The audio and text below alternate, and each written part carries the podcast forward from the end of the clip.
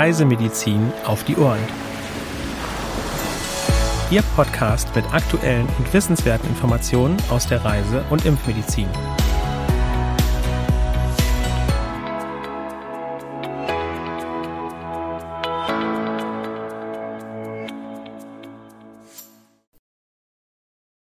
Herzlich willkommen am heutigen Mittwoch, dem 8. Dezember 2021, zum wöchentlichen Podcast vom CRM Zentrum für Reisemedizin.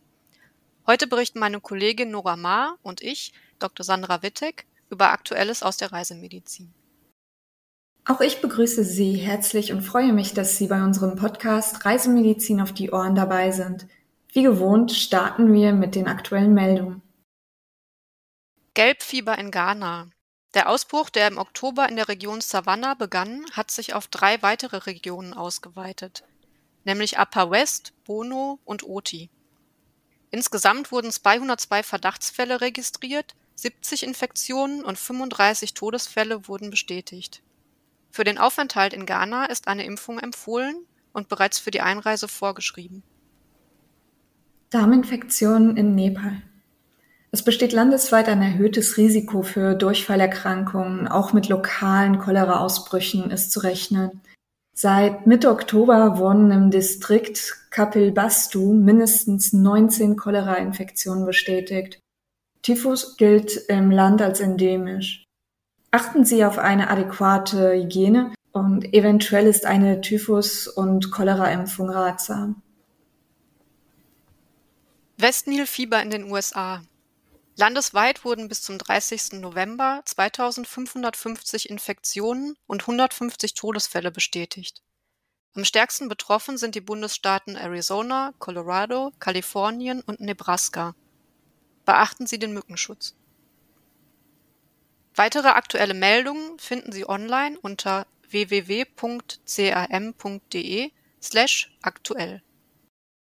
In unserer Rubrik Reisemedizin Spezial berichtet uns Nora heute über Konsequenzen der Dauereinnahme von Ivermectin in westlichen Ländern.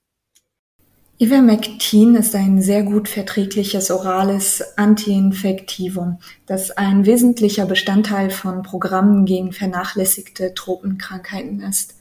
Es ist sicher und wirksam für die Behandlung und Kontrolle von lymphatischer Filariose, Scabies und Onkozerkose und wird als Teil der Strategie zur Massenverabreichung von Medikamenten in Endemiegebieten eingesetzt. Daher ist das Mittel als wichtiges Anthelmintikum auf der WHO-Liste der unentbehrlichen Arzneimittel für eine medizinische Grundversorgung.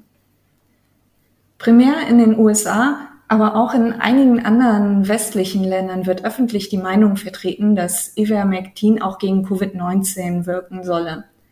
Es wird eine Reduktion von Symptomen und der Sterblichkeit propagiert.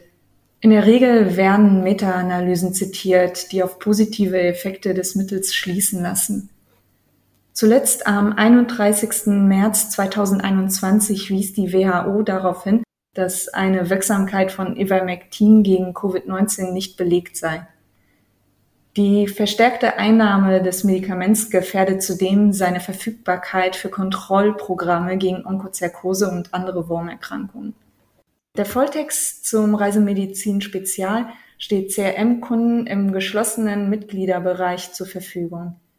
Sie gelangen dorthin, indem Sie die Seite travelnet.crm.de aufrufen und sich dort mit ihren Zugangsdaten in den Mitgliedsbereich für Ärzte bzw. Apotheken einloggen.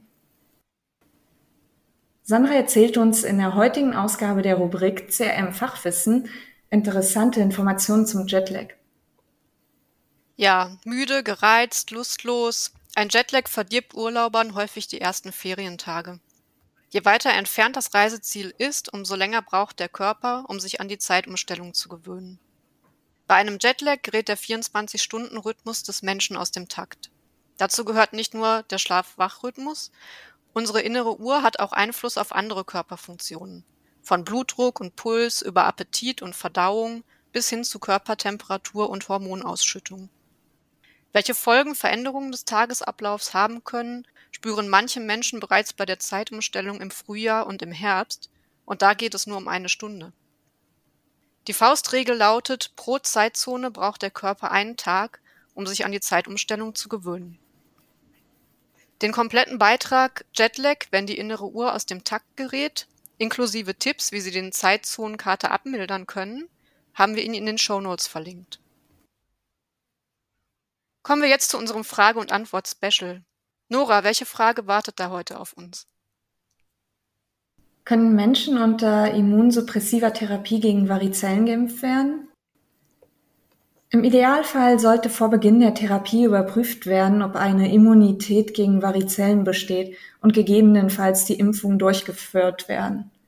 Zwischen Impfung und Therapiebeginn ist ein Mindestabstand von vier beziehungsweise sechs Wochen empfohlen, in Abhängigkeit vom einzusetzenden Medikament.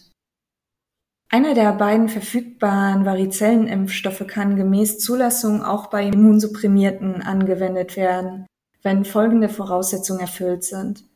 Es muss eine bestimmte Gesamtlymphozytenzahl vorhanden sein, wobei unterschiedliche Werte für Erwachsene und Kinder gelten, und es darf keinen Hinweis auf ein Versagen der zellulären Immunität geben. Nach individueller Risiko-Nutzen-Abwägung ist dann je nach Grad der Immunsuppression eine Impfung während einer Therapiepause oder sogar unterlaufender Therapie möglich. Wir sind somit am Ende unserer heutigen Podcast-Folge angelangt. Wir hoffen, Sie auch nächste Woche wieder bei unserem Podcast begrüßen zu können. Unseren Newsletter CRM Spot können Sie gerne als E-Mail-Infoservice beziehen. Zur Anmeldung gelangen Sie unter www.crm.de de slash newsletter. Für Anregungen und oder Fragen senden Sie uns gerne eine E-Mail an info@crm.de. Auch ich verabschiede mich und wünsche Ihnen noch eine schöne Woche.